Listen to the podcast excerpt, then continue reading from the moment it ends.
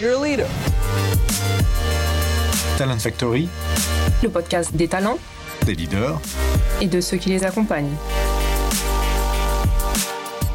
Talent Factory by Nelta. Bonjour et bienvenue dans ce nouvel épisode de Talent Factory. Aujourd'hui, j'interview à distance, depuis Singapour, Anne Caron, conférencière, consultante et auteur du livre 0 à 1000, le manuel d'organisation à l'attention des startups. Alors, à l'attention des startups, et moi je complète, mais pas que, on va en parler.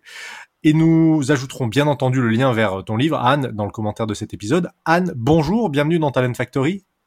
Bonjour, merci beaucoup de m'avoir invité. Anne, à travers euh, cette interview, j'avais envie euh, d'aborder avec toi trois grandes thématiques. Euh, premièrement, ta trajectoire, pour permettre à, nos auditeurs de comprendre de quelles expériences tu t'es nourri pour écrire ce livre. ta vision, tes conseils sur les enjeux, les tendances du développement des organisations, et puis bien entendu les conseils et les analyses absolument passionnantes euh, que l'on retrouve dans ton livre. Mais donc peut-être avant de nous lancer sur ton parcours, je voudrais juste te dire un petit mot pour donner du contexte à nos auditeurs. ça a été un débat entre nous quand on a préparé cette émission. Tu as fait l'essentiel pour ne pas dire peut-être même l'intégralité de ton parcours en environnement international. Tu travailles en Asie principalement et dans les cas, dans tout le cas, toujours en anglais. Et donc c'est la première fois, je crois, que tu vas parler de ce livre et de ton approche en français. Et donc on va réclamer euh, l'indulgence de nos auditeurs. On va faire un peu de franglais ensemble euh, pendant l'échange. Ce sera, ce sera pas un hommage à Jean-Claude Van Damme, mais on essaiera de, de, traduire à chaque fois que c'est possible, euh, parce que comme on le disait en préparant, il y a, y a certains concepts qui sont quand même très anglo-saxons, parce que par définition, c'est souvent la langue de, du leadership et du management. Mais on fera le, plus d'efforts possible. On s'y engage. Tu es d'accord avec moi? Exactement, absolument. Alors, pour commencer, comment est-ce qu'on devient conférencière, consultante, auteur à succès sur les modèles d'organisation RH et des startups. Euh, quel est ton parcours? Alors, comment on devient succès et tout ça Je ne sais pas. Je vais dire comment ce que j'ai fait moi. Euh, alors, mon parcours, en fait, bah, on, a d'ailleurs commencé ensemble. Euh, eh j'ai eu, j'ai commencé mon premier job était en, en cabinet de chasse. Euh, j'ai fait tout mon parcours en ce qu'on appelle euh, en sciences humaines, euh, sans avoir euh, pour autant la fibre au départ. Enfin bon, je pense comme beaucoup, j'ai atterri dans ce secteur un peu un peu par hasard et je trouvais ça pas plus mal. Euh, et en fait, j'ai fait dix ans chez Google. Et en fait, c'était quand même une partie, on va dire, les plus formatrices pour moi, euh, parce que j'ai rejoint Google en 2005, euh, basé à Paris, mais j'étais responsable de l'ensemble de l'unité sourcing. Donc, c'est la, la, cellule chasse de tête Hmm. De, euh, de, Google pour, euh, pour l'Europe. Euh, et en fait, à cette époque-là, en 2005, on était 5000 personnes globalement. en Europe, on n'était que 1500 personnes. Et la majorité des personnes ne connaissaient Google que en tant que moteur de recherche, mais pas du tout en tant qu'employeur. donc, il y avait énormément de travail à faire. Et donc, j'ai été recrutée pour essayer de, de, de, faire que la marque employeur de Google soit un peu plus reconnu euh, dans l'ensemble de la région et également euh, qu'on mette en place euh, des, des, programmes pour, pour attirer ces personnes et leur dire à quel point c'était bien de travailler chez Google. ça paraît dingue parce que c'était il, y a, il y a 15 ans. Aujourd'hui, je pense que n'importe quel étudiant qui sort de, de sa formation d'une business school, d'une école d'ingénieur se damnerait pour, pour rejoindre Google et qu'en en termes de, de, de marque employeur, c'est juste devenu une référence ça paraît dingue de se dire que tu as eu à attirer sur cette marque-là et sur la marque employeur. Vous avez dû tout construire de zéro, j'imagine. Ah oui, oui, c'était rigolo comme tout parce que euh, il y avait très peu de CV qui arrivaient par euh, par les, les les voies normales, hein, donc par les, les, postes. Euh, et euh, du coup, euh, on faisait, on faisait de la, de la, démarche, hein, de, la chasse de tête, et très régulièrement. Alors, à part les ingénieurs, parce que quelques ingénieurs étaient quand même plus au fait que Google était euh, assez en avance sur certains sur certains plans, mais tout ce qui était les postes de plus commerciaux, opérations, etc. L'une des premières questions, c'était mais vous recrutez quoi? Il y, a, il y, a, quoi comme type de boulot à Google? Donc c'était oui, c'était rigolo. Puis après, alors après voilà. Donc mon boulot, moi, ça avait été de mettre en place tous ces programmes, donc des programmes euh, à destination de l'extérieur pour euh, bah, vendre un peu notre notre mode de fonctionnement interne, qui est, euh, qui est du coup ce, qui ce, pourquoi Google est très connu aujourd'hui, euh, et aussi en interne pour mettre en place des processus qui permettent de, euh, bah d'avoir des candidats, de pouvoir euh, les traiter comme il fallait, etc. Donc c'est comme ça que j'ai commencé. J'ai monté donc les programmes, les équipes. Euh, ensuite j'ai monté de nouveaux programmes. Euh, c'est un peu ce qui a été constant dans l'ensemble de, de, de, des expériences professionnelles que j'ai eues, c'est que euh, je, euh, je me considère un peu comme euh, en anglais a builder. Donc je me, j'aime bien construire, j'aime bien développer des nouveaux programmes, des nouveaux concepts. Et donc j'ai fait beaucoup ça chez, chez Google. J'ai monté de nombreux programmes internes aussi pour euh, optimiser les euh, candidats qu'on pouvait retrouver euh, et s'assurer que bah, ils atterrissaient chez le bon recruteur, etc. Et ce qui m'a amené ensuite euh, à ce que ces programmes donc euh, euh soient lancés de manière euh, internationale. je suis ensuite partie en Asie avec l'un de ces programmes pour monter une équipe en Inde qui était en train de faire toute la, la partie opérationnelle. Et j'ai fini à Singapour. Donc les, les, les, deux dernières années chez Google, je les ai passées à Singapour. Euh, jusqu'à 2015. Donc j'ai fait 10 ans chez, chez, chez Google. Et en fait, mon dernier poste était beaucoup plus sur euh, l'optimisation de process, parce que à cette époque-là, on était donc plus 5000, mais 65 000. Et donc, euh, on n'avait plus du tout euh, les mêmes problèmes. On avait des problèmes inverses. Hein, pour euh, si on regarde la partie recrutement, par exemple, euh, c'était plus des problèmes d'attirer les gens, c'était au contraire de comment euh, comment les trier. On recevait entre 2 à 3 millions de CV par an, et donc c'était une usine à gaz. quand j'ai récupéré une des équipes à Singapour, j'avais 12 personnes pour juste revoir les CV et les, euh, et les rejeter euh, la plupart du temps. Donc c'était voilà. Et donc je, je, me suis penchée sur tous ces programmes, les trucs qui avaient plus forcément de sens, hein, qui euh, en grandissant si vite, euh, on avait conservé, on avait grossi, mais qui n'avaient absolument aucune aucun sens. Euh, Donc voilà, c'était c'était assez intéressant. J'avoue que ces dernières années étaient moins passionnantes pour moi et donc j'ai euh, euh, j'ai décidé de partir. Tu dis d'ailleurs dans ton livre que rejoindre Google, c'était la, la, première, enfin la, la, première meilleure décision de ta vie, et quitter Google, c'était la deuxième meilleure décision de ta vie. Exactement, exactement. Mais ça a pris du temps parce que c'est pas facile de partir d'une société comme Google parce qu'en interne, bah, euh, euh bah, on, est, on dit qu'on est les meilleurs et euh, voilà, euh, on est the best company to work for quand même. Mm-hmm. C'est le la grande marque de, de, de la boîte. Donc du coup, c'est un peu compliqué quand on se dit qu'on n'est pas très qu'on n'est pas très heureux dans cette boîte-là, on se dit qu'on sera nulle part. mais je serais heureuse nulle part alors. Euh, et puis en externe, en fait, euh, c'est marrant parce que juste avant de partir, je me suis bon, je vais essayer de rencontrer un peu des, euh, euh des personnes d'autres boîtes et j'ai fait quelques entretiens. Euh, des services RH de, de, de, de, multinationales. Et la plupart du temps en fait c'était pas des entretiens qu'ils faisaient c'est qu'ils me demandaient ah mais c'est vrai ça se passe comme ça chez Google enfin, c'était un peu c'était un peu étrange. oui oui c'était un peu étrange. Et euh, ça finissait toujours par mais pourquoi vous voulez partir? Tout le monde veut rentrer pourquoi vous sortez? Euh, ouais. mais en fait ce qui ce qui était mon, mon, mon driver principal c'est que euh, bah, au-delà du fait que j'aime bien construire euh, bâtir et donc euh, optimiser c'était au final pas aussi drôle parce que bon l'impact était beaucoup beaucoup moindre, c'est qu'en fait je commençais à être un peu frustrée par le manque d'innovation que même Google commençait à avoir euh, euh, sur des problématiques telles que euh, euh, la gestion des équipes, la, la, gestion de la performance, la gestion du mmh. développement, etc. Et donc je me suis dit, y a, il y a peut-être des choses plus plus sympas à faire. Et donc j'ai commencé à, à, travailler avec euh, des startups. Hein, euh, et le gros avantage des startups, c'est un, bah, ils ont euh, rien pour les aider vraiment sur la partie humaine et organisationnelle. Il y a énormément de besoins.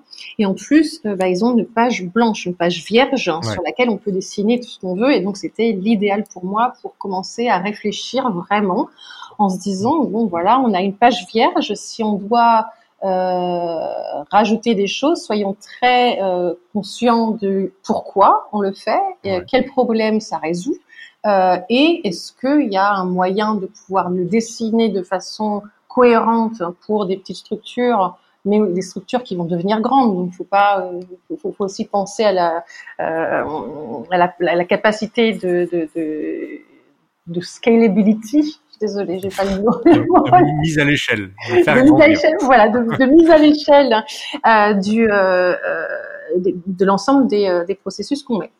Donc voilà, donc c'est ce que j'ai fait ces dans cinq dernières années, c'est mettre en place, développer toute une méthodologie euh, qui était euh, qui partait de, de, rien au, au, au, maximum, donc essayer de euh, de réfléchir aux différents outils et process et modèles que l'on utilise depuis depuis toujours, on pourrait dire, et se dire pourquoi? Et euh, comment ça pourrait être fait différemment et de façon plus intelligente et donc euh, euh, et qui pourrait être mise à l'échelle. D'accord. Donc c'est comme ça que le bouquin est sorti. Le bouquin est sorti. ça, c'était le préalable du bouquin en fait. Le, livre, ça a été la traduction de ça. Oui, ça a été, alors ça a été la traduction de la, de la méthodologie. Le l'élément déclencheur du bouquin, ça a été ma frustration.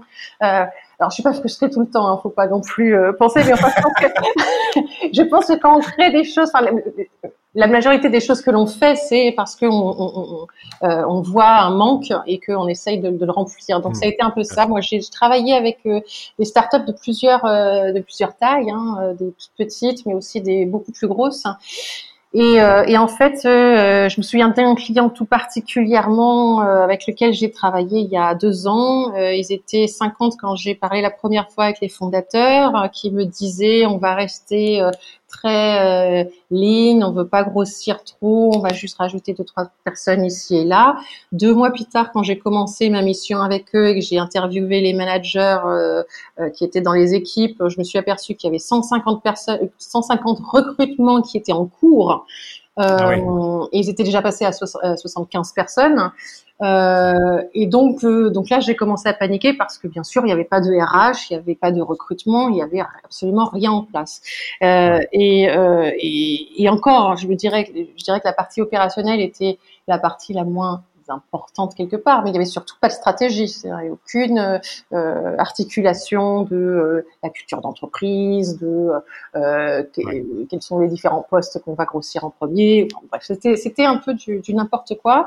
Et, et en fait, ça a été extrêmement difficile d'avoir accès aux fondateurs parce qu'ils avaient eux-mêmes la tête dans le guidon. Ils étaient complètement pris par les opérations. C'était de la gestion de crise permanente et on peut pas construire proprement dans ces dans ces moments-là. Donc je le bouquin est, est adressé euh, euh, dans un premier temps, enfin quand je l'ai écrit, quand j'ai voulu l'écrire, ça s'adressait aux fondateurs dans l'espoir qu'ils le lisent avant que ça arrive et avec l'idée de leur dire voilà le parcours dans lequel vous, vous êtes en train de, de, de rentrer, les différentes mmh. étapes de croissance et quels sont les challenges qu'il va y avoir à chaque étape et donc mmh. comment préparer ça euh, de façon cohérente. Justement, tu dis, euh, ça s'adresse, le livre s'adresse au fondateur, mais de manière générale, quand tu interviens dans tes missions, ton interlocuteur, c'est le fondateur ou est-ce que ça peut être le DRH quand il existe? Parce que d'ailleurs, je ne sais pas si tu as euh, un, conseil ou un constat que tu fais, à partir de quelle taille il faut qu'on s'entoure d'une équipe RH qui gère tout ça? Est-ce que tu as observé des bonnes pratiques là-dessus? Oui. alors, mon interlocuteur principal sera toujours le fondateur ou les fondateurs, euh, mais plus particulièrement le CEO, euh, parce que hmm. c'est le driver du, euh, de, la, de, la, stratégie business en fait. Ouais. Et que un business plan, une stratégie business, au final, ce n'est absolument rien si on n'a pas les personnes sur place l'organisation pour pouvoir l'implémenter. c'est tout mmh. simple. C'est voilà, c'est juste une belle projection avec des belles idées, mais voilà, faut le mettre en place. Dans ton livre, en les, les idées, c'est bien, mais en fait, ça fait pas grand chose sans les people, enfin sans les équipes, euh, sans les personnes pour les porter. Voilà. Et, et, donc, euh, et donc, le, gros du travail, c'est d'articuler cette, euh, cette stratégie, de la traduire en stratégie organisationnelle et humaine. Et ensuite, une fois que ça c'est fait, euh, et qu'on a les éléments principaux qui sont la culture d'entreprise, euh, les, euh, les, principaux principes, les principes de base euh, en termes de management, en termes de performance, en termes de, mmh. de salaire, enfin de, de, de, de oui salaire. oui salaire. J'ai cherché compensation. J'ai cherché compensation, oui, c'est ça, c'est salaire. euh, salaire. Euh, Package de rémunération. Voilà, la, rémunération, exactement. Euh, et donc, une fois que ces principes-là sont mis en place, effectivement, mon interlocuteur devient les RH où on va développer, on va, alors selon la seniorité des RH, je, euh, je suis plus ou moins euh, opérationnel dans la, le, développement des, des modèles hein, et des process. Hein. Hmm. Mais c'est à ce point-là, en fait, c'est une traduction. La partie RH, c'est une traduction de, euh, de la stratégie business.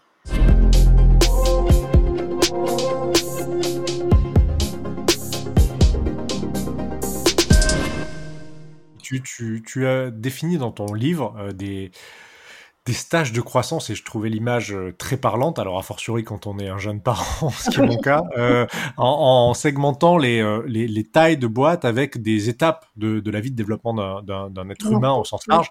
tu dis de 0 euh, à 30 euh, salariés, pour faire simple, euh, c'est l'âge d'innocence. de 30 à 75 salariés, c'est l'enfance. De 75 à 200 salariés, c'est la préadolescence. De 200 à 500, c'est l'adolescence. Et de 500 à 1000, on rentre dans la vie de jeune adulte. C'est comme ça que je, je, le traduis correctement. oui, oui, oui, tout à fait. Tout à fait. Et, qu'est-ce qu'on fait alors à l'âge d'innocence? C'est quoi les, les, les, impératifs, les choses urgentes à faire quand on est de 0 à 30 qui nous permettent d'envisager sereinement la suite? Euh, bah En fait, pas grand-chose. Euh, on fait pas grand-chose, on pense beaucoup. Euh, quand je travaille avec des fondateurs qui sont à ce stade-là, euh, la majorité de ce que je fais, c'est en fait de les empêcher de faire trop de choses, de développer trop tu dis, Il faut, faut rien mettre en place qui ne solutionne pas un problème existant. Il ne faut pas trop anticiper les problèmes. Oui, oui. oui parce qu'en fait, euh, de 0 à 30, euh, bah, euh, enfin, alors 30, ça commence à être un petit peu tendu quand même, c'est vrai, mais on est tous à peu près dans la même pièce, on est tous à, peu hmm. près au fait des, des différents challenges, pourquoi telle décision a été prise, on, on, a toutes ces informations. Euh, et tout le monde est très très motivé, euh, très très très excité à l'idée de ce que ce que le, futur euh, nous amène. donc très impliqué. C'est un peu le cas en tant que, que jeune parent. On, alors on a l'impression, quand je parle à des fondateurs de, de à ce stade-là et que je leur dis en fait là c'est la partie la plus sympa euh, et qu'on se, on se rappellera toujours ah comme c'était sympa etc. Et de la même manière qu'on peut dire à un jeune parent euh, qui se qui commence à s'arracher les cheveux parce que quand même c'est pas si facile oui, mais en fait, euh, après, ça devient un petit peu plus compliqué parce qu'on perd de plus en plus le contrôle. Et, euh, et la, une des raisons principales pour les fondateurs euh, ou les managers hein, pour mettre en place des process, c'est souvent, la plupart du temps, c'est par peur de. Euh, pas par peur que les personnes fassent des bêtises, par peur mmh. qu'on n'arrive pas. À, hein. Et la majorité, en fait, des process, des, des politiques RH, hein, des, des les politiques, euh, euh, les, les, les, heures euh, de, de, de travail, les, les budgets de, de, de pour, pour voyager, les, tous ces, choses-là qu'on a dans le manuel des employés, en gros. Ouais. Euh, souvent, c'est par peur que quelqu'un puisse faire quelque chose de pas bien. Or, euh, bah, si c'est jamais arrivé, bah, je vois pas pourquoi ça arriverait et que vaut mieux mettre en place des, des, des vrais des principes hein, auxquels tout le monde adhère et comprend. Euh, et que si ça arrive, s'il y a des problèmes, bah, dans ce cas-là, on, on, adresse le problème. Et si c'est un individu, il n'y a pas de raison de pénaliser et de contraindre l'ensemble des employés qui jusqu'à maintenant euh, faisaient preuve de, de bon sens euh, et là, de, du coup les, les infantiliser. Donc c'est un peu, c'est un peu l'idée. Donc cette, cette première phase, effectivement, les, les fondateurs, c'est euh, la réflexion, c'est se dire bon bah qui on est, pourquoi on est là, qu'est-ce qu'on veut faire, on va où, comment on y va, euh, et, et s'assurer que ce soit bien articulé. Et c'est ça qui deviendra en fait les l'ADN de, de l'entreprise, euh, la matière première qui va permettre au RH de développer l'ensemble des, des, différents modèles. Euh, et en fait, quand c'est bien fait, les deux se, se soutiennent mutuellement. C'est-à-dire que les, les, valeurs vont porter les modèles hein, et les modèles vont supporter et, et, encourager les valeurs. Ouais, ok. Ensuite, on passe à, à l'enfance de 30 à 75. Là, si tu devais résumer les, les étapes clés à pas rater, ce serait quoi? Euh, ben, faut, là, il faut, faut, commencer à avoir des RH, hein, euh, ne ouais. serait-ce que pour pouvoir euh, mettre à échelle l'ensemble des opérations, donc le recrutement. Là, enfin, c'est les basiques en fait, hein, les basiques ouais, en tant qu'employeur. Euh, bah oui, il faut que tout le monde ait un contrat, il faut que tout le monde puisse euh, savoir ouais. comment il Là, tu te mets sur peut-être plus sur la dimension euh, technique, administrative, opérationnelle de, de la fonction RH. Es, déjà qu'on soit carré sur tout ce qui tout ce qui est réglementaire, etc. Ah oui. À, à ce moment-là, c'est souvent le fondateur qui est encore propriétaire et responsable de toute la partie stratégie organisationnelle et, et, humaine. Ouais. Donc à ce, ce moment-là, en fait, c'est plus, euh, mais il faut, faut, voilà, faut, faut, que ça commence à être bien rodé parce que souvent à ce stade-là, on commence à avoir plusieurs, euh, plusieurs bureaux différents, euh, peut-être des fois plusieurs pays, euh, et donc il faut s'assurer que les choses soient faites à peu près euh, de, de, de, euh, de, la même manière et que les employés vivent la même expérience dans, dans, dans les différentes unités. C'est ce que, ce que tu disais plus tôt. Les process, en fait, il y a deux raisons pour mettre en place des process. Un, c'est soit on identifie un problème et que le problème n'est pas lié juste à une personne ou à une, ouais. quelque chose de très précis. Euh, et dans ce cas-là, euh, on rentre dans, dans, du change management. Donc, faut être sûr, en fait, sûr quand même que euh, on est en train de d'investir du temps, de l'énergie euh, et euh, une perte de productivité obligatoire, puisqu'on investit quand Bien même sûr. pas mal de temps dedans. Il faut être sûr que ça règle un problème. Sinon, c'est pour la mise à l'échelle, c'est-à-dire qu'on va euh, on va passer d'opérations euh, qu'on faisait bien. Euh, au lieu que ce soit une personne qui le fait, on va en avoir 5, 10. Et donc, ouais. on doit mettre en place des systèmes et s'assurer que tout le monde le fait après de la même manière et, et de façon optimisée. Mais dans ce cas-là, ça ne crée pas de changement. C'est juste, voilà, on met par écrit ce qu'on fait déjà pour s'assurer ouais. qu'on reste dans les mêmes niveaux de qualité.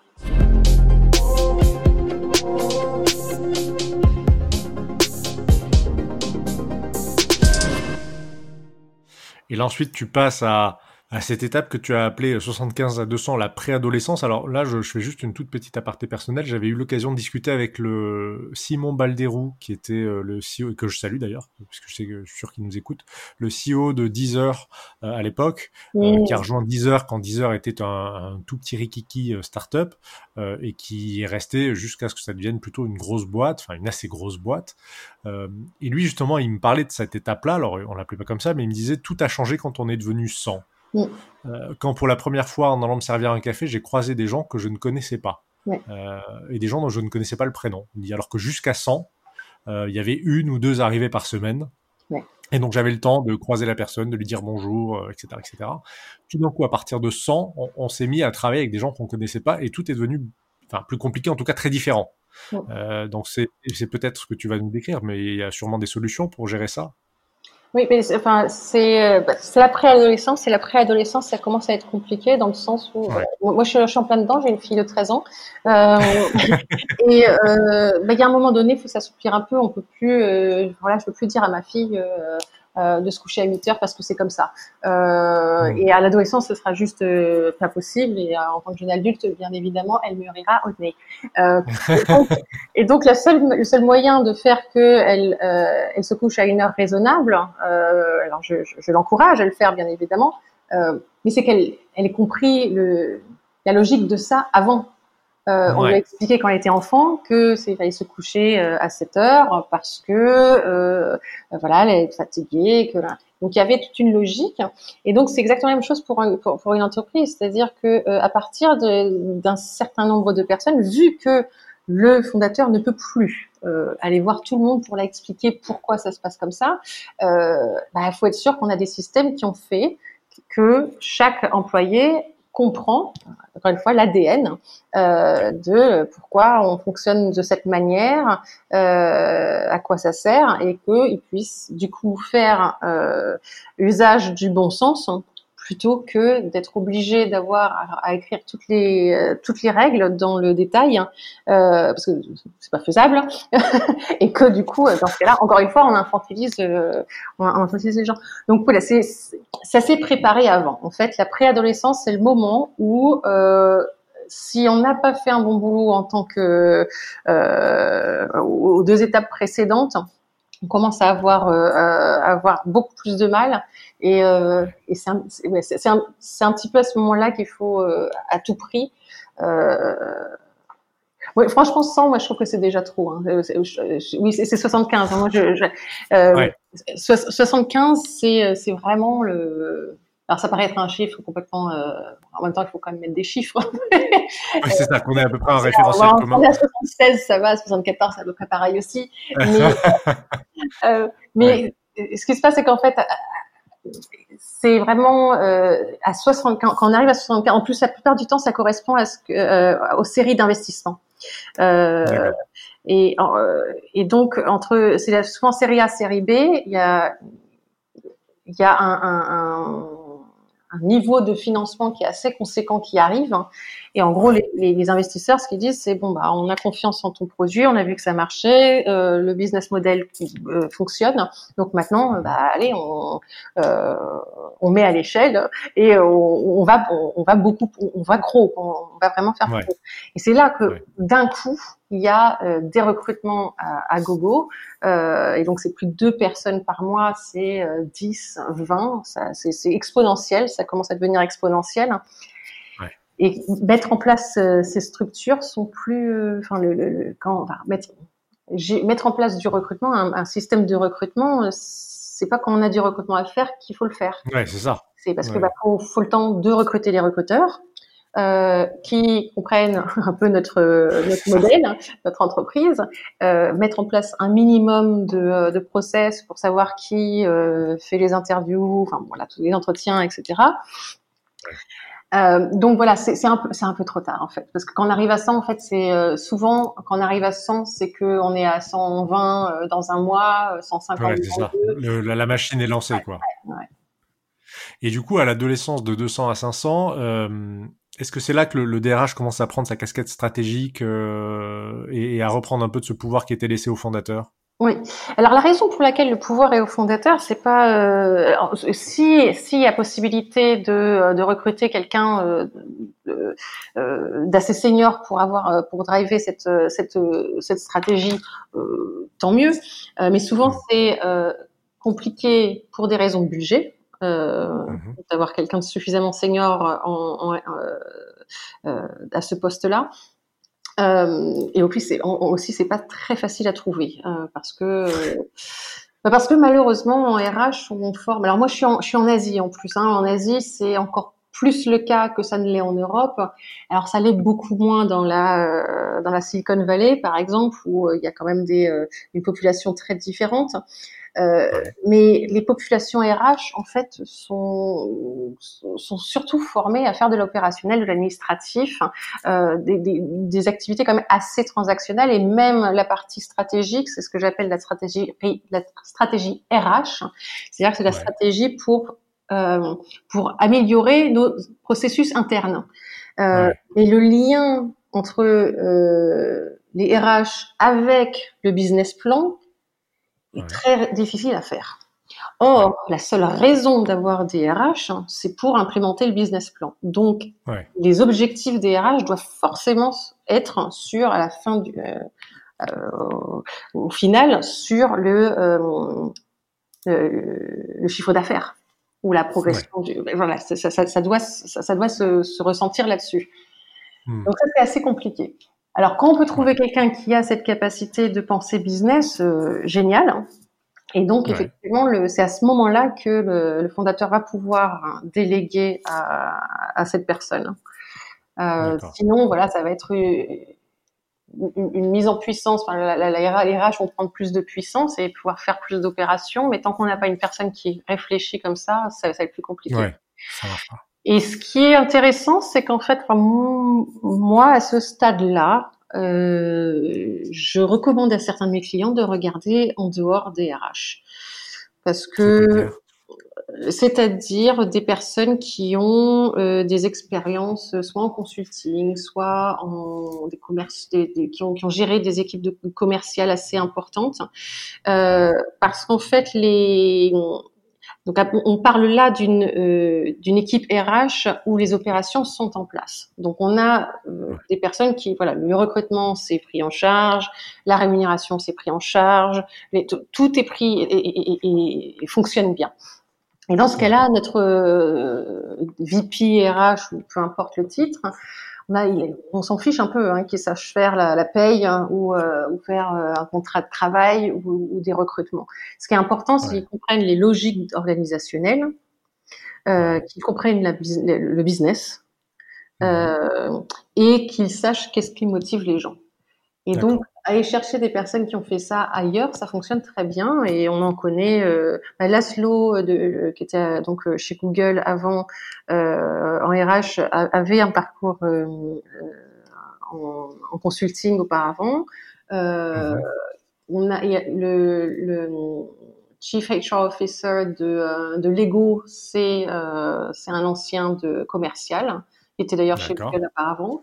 Euh, Il était chez Lego, ils l'ont ils l'ont transféré du, du commercial. Euh, et il y en a plusieurs. Hein. Là, la première chez euh, chez Facebook qui a mis en place, c'était aussi une, euh, une nana qui venait des sales. aussi de chez Google, je suis désolée. Alors, pour, pour, rajouter, pour rajouter Google dans les expériences, non, je, je rigole. Ils sont partout.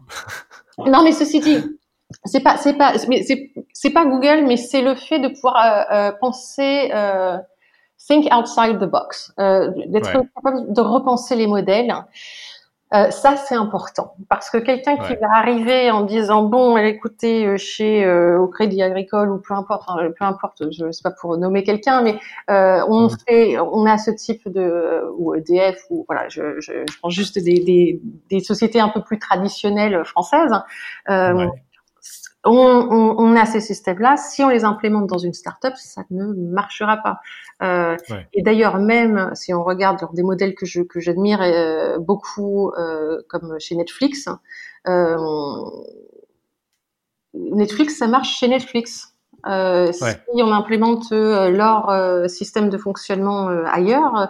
si on n'a pas une, une culture d'entreprise qui est la leur, ça ne fonctionnera pas. Bien sûr, ouais, c'est ça. Ça. Donc voilà. Faut essayer de copier-coller les bonnes recettes toutes faites qui ont l'air super sur le papier, mais. Euh, oui, oui, mais en fait, il y en a, il y en a, ça n'existe pas. Les bonnes recettes. Donc il existe des méthodologies. En fait, c'est pour ça que j'ai mis euh, ce que le, le, le livre, je l'ai monté comme ça. C'est-à-dire que c'est une méthodologie mmh. de réflexion comment euh, euh, mettre en place les bons modèles pour vous. Ouais. Mais après, euh, les modèles, moi, je connais les miens, ceux qui me correspondraient là où j'aimerais travailler, ouais. mais ça ne correspond pas à tout le monde. Et donc, il y a beaucoup de travail, par exemple, que je fais avec, euh, avec mes fondateurs. Euh, certains, il y en a beaucoup hein, de, de, jeunes entrepreneurs euh, ici en Asie qui, qui regardent les Google, les Facebook, Netflix et autres hein, avec des yeux qui brillent et qui, du coup, vont, vont mettre... alors, des systèmes similaires, avoir bien évidemment le baby foot, euh, les euh, bing bags et des, euh, des snacks gratuits à dispo de tout le monde en se disant voilà on est on est Google. Ben, en fait non non parce que en fait, voilà. si si t'as pas le, euh, le mode de fonctionnement de déléguer l'autorité euh, et de euh, laisser les personnes euh, euh, naturellement prendre des décisions, être faire des erreurs, être innovant, bah, ouais. bah, ça marchera pas. Donc des systèmes, voilà, c'est bien sûr que je suis plus à l'aise avec ce genre de personnalité, enfin de, de, de mode de oui, oui, oui. Mais ceci dit, il faut aussi reconnaître le, des fois quand on est plus du dans le genre euh, contrôle euh, et euh, top down et voilà, je préfère ouais, ce qu'on dit.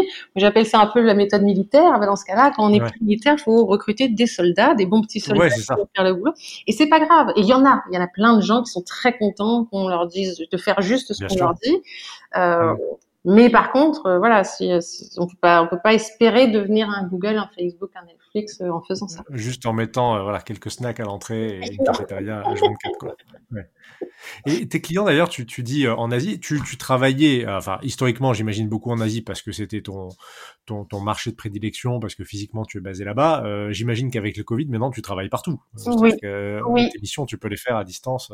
Exactement, exactement. C'est très, c'est très intéressant. Mais de toute façon, j'avais, alors c'est, j'ai fini le livre. J'ai commencé le livre avant Covid. Je l'ai fini euh, en plein, enfin en, en, mars. Donc on était, on était en plein, en plein Covid. Euh, et, euh, et, et, en fait, c'est rigolo. Alors du coup, j'ai fait un petit, euh, un, un, un, petit chapitre sur, sur, sur, sur le Covid quand même. Et, euh, et aussi, euh, ça m'a ça m'a permis euh, d'asseoir encore plus le fait, parce qu'il y a un moment dans le bouquin où je dis, euh, c'est valable partout, c'est complètement agnostique du euh, ouais. de la, de, du lieu euh, de la, et de la la culture du pays, parce qu'en fait, ce sera la culture de l'entreprise qui va prévaloir euh, sur, sur, sur, sur la méthodologie, enfin sur euh, le, les, les, les, modèles qui vont être mis en place.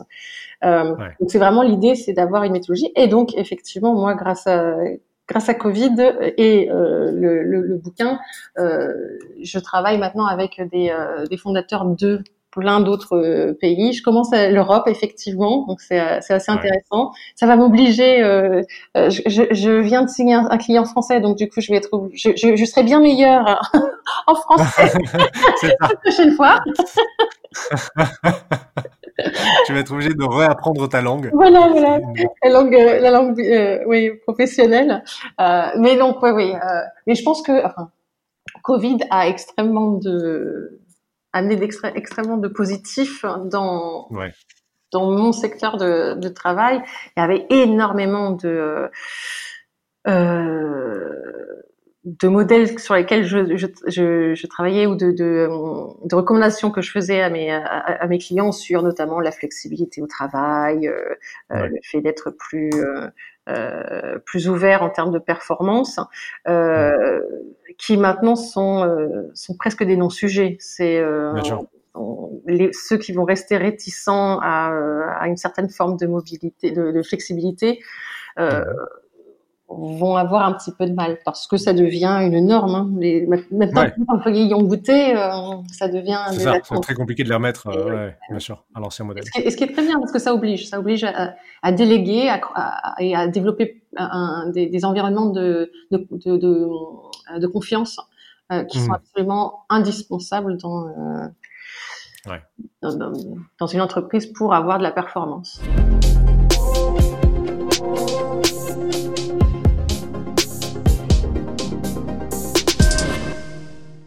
Et je voudrais terminer, tu parlais de la gestion de la performance tout à l'heure, et c'est un des sujets sur lesquels tu travailles le plus.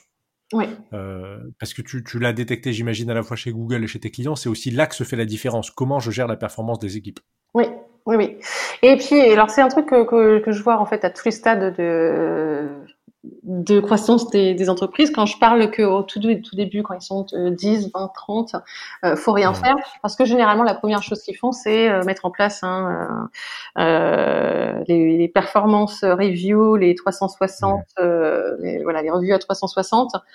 Oh là là, moi, ça, je, j'ai, j'ai, j'ai j'ai un petit peu de mal avec ça parce que c'est extrêmement, euh, c'est c'est- c'est- c'est très dépassé en fait comme euh, Ouais. Comme, système. Euh, et donc euh, l'ens- l'ensemble du travail que je fais en ce moment, c'est beaucoup là-dessus, donc beaucoup d'éducation sur euh, pourquoi on utilise les modèles qu'on est en train d'utiliser maintenant. Euh, Ouais. Et en fait, euh, bah, la, une, la raison principale, c'est pas parce qu'on a toujours fait ça, euh, et, et qu'en fait on fait ça depuis euh, depuis l'industrialisation. Euh, les modèles qu'on utilise de, de, de mesurer la, la, la productivité, c'est ce qu'on utilisait euh, quand on avait le travail à la chaîne. Hein. Et donc ça fonctionnait très bien à partir du moment où ce que les personnes produisaient, c'était des pièces, c'était de l'output. Et donc on pouvait effectivement dire si tu produis euh, 10 pièces, tu auras 10 euh, sous. Euh, Or, aujourd'hui, qu'est-ce qu'on mesure? Bah, En fait, la performance, c'est essentiellement des, des comportements. On leur demande de penser, on leur demande d'être, de, de, de, développer des stratégies, on leur demande de, euh, de manager, euh, on leur demande de trouver des solutions, d'être innovant, d'être créatif. Voilà, c'est, c'est, c'est ce qui va euh, faire qu'un employé sera meilleur dans son poste qu'un autre, au-delà des, des aspects techniques. Enfin, et après, même l'aspect technique, c'est la capacité à se développer, etc. Et donc ces choses-là, on peut pas les mesurer. Et en plus, ce n'est pas, ce ne sont pas des outputs, ce sont des inputs. C'est quelque chose que la personne va apporter, va mettre sur la table. Hmm. Et donc à partir du moment où on utilise des modèles qui euh, qui voilà, n'étaient pas adaptés, hein, ne mesuraient pas les mêmes choses et ne, bah, forcément ça ne, ça ne, ça ne fonctionne plus. Et en plus, c'est complètement euh, contre-productif, c'est-à-dire que ce sont des systèmes qui, au final, démoralisent, démotivent euh, et euh, font baisser la performance beaucoup plus qu'autre chose. Euh, y a eu des, des, tonnes de, de, recherches qui ont été faites là-dessus. Euh, et enfin, on n'a rien qu'à à, se projeter. On, est en pleine période hein, de fin d'année. Euh, si euh, si je te demande, Michel, euh, à ton avis, vu le travail que tu as fait, est-ce que tu mérites 100% de ton bonus ou 100% euh, de, de, de l'augmentation de salaire que tu pourrais avoir bah, On a 90% des personnes qui vont dire ah bah oui oui moi je je pense que je devrais avoir 100%. Or, euh, les modèles forcés que l'on a euh, de, de, notation, les belles curves, etc., euh, font qu'on a 20%, 30% au maximum qui ont qui, qui mmh. ça. Donc on a un système qui a qui fait que 80 à euh, enfin 70 à 80 personnes des personnes des, des, des, des employés sont euh, pas contents. Ouais. Et en plus, on leur dit oui, mais alors t'es pas content, mais c'est parce que t'as pas fait ça, t'as pas fait ça, t'as pas fait ça, et que là t'es pas, c'est bon. Que en février, euh, tu te souviens, t'as fait ça et que c'était pas bien. Euh, déjà, bon, il aurait fallu le dire avant, euh, mais euh, mais aussi euh, comme c'est très émotionnel comme euh, comme conversation et il y a il y a un enjeu au final, c'est-à-dire que c'est mon salaire dont on parle.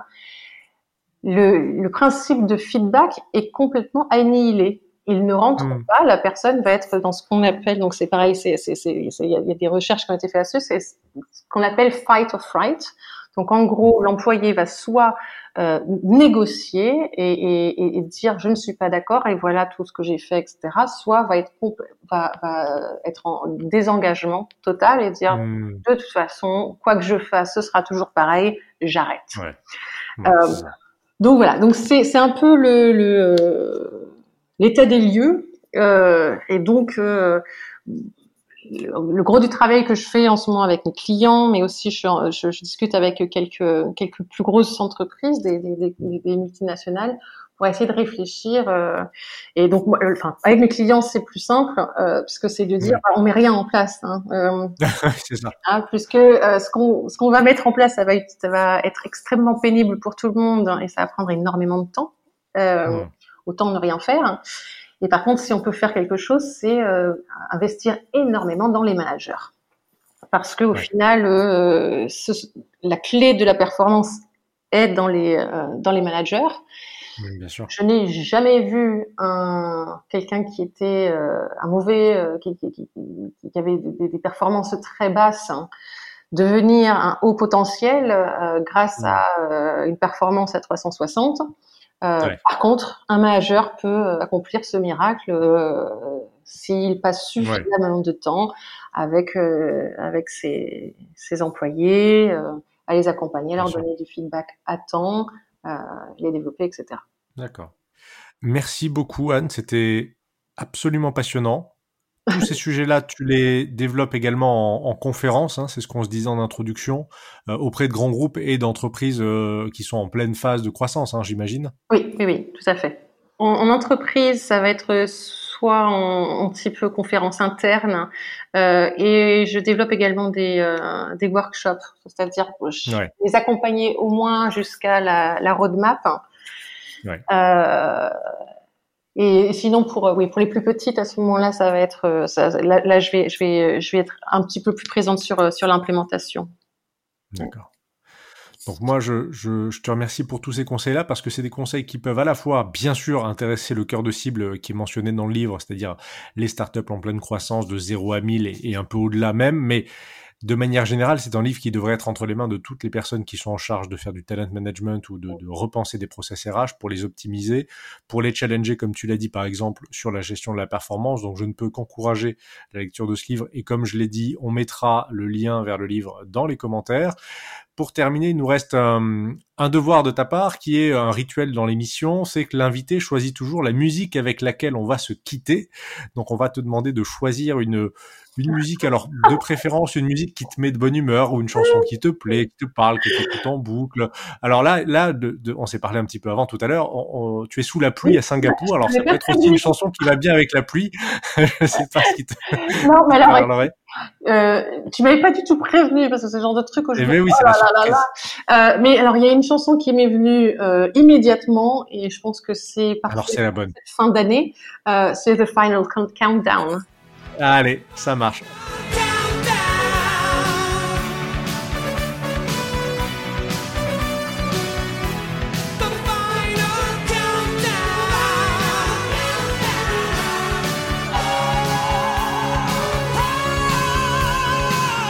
Merci beaucoup Anne.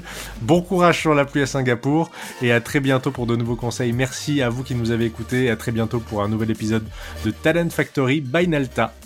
Merci.